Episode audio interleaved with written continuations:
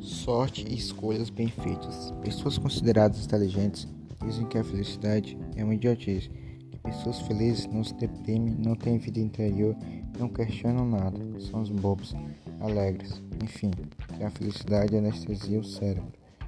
Eu acho justamente o contrário. Cultivar a infelicidade é que é burrice.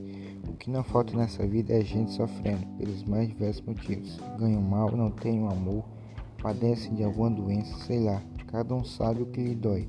Todos trazem um machucados de estimação. Você e eu, inclusive. No que me diz respeito, dedico a meus machucados um bom tempo de reflexão. Mas não vou fechar a cara em tornar uma garrafa de uísque me, me considerar uma grande intelectual só porque reflito sobre a miséria humana. Eu reflito sobre a miséria humana e sou muito feliz e salvo a contradição.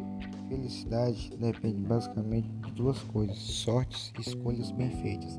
Tenho que ter a sorte de nascer numa família bacana, sorte de ter pais que incentivem a leitura e o esporte, sorte de eles poderem pagar os estudos para você, sorte por ter saúde. Até aí conta-se com a providência divina. O resto não é mais da conta do destino, depende das suas escolhas.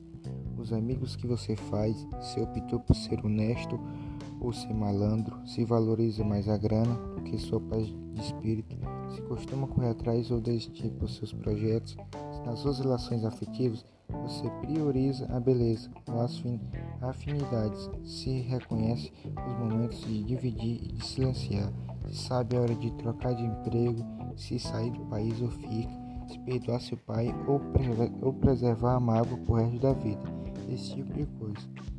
A gente é soma das nossas decisões. Todo mundo sabe que tem gente que é infeliz porque tem um câncer e outros são infelizes porque cultivam preguiça existencial. Os que têm câncer não têm sorte, mas outros sim, têm a sorte de optar, e estes só continuam infelizes se assim escolherem. Marta Medeiros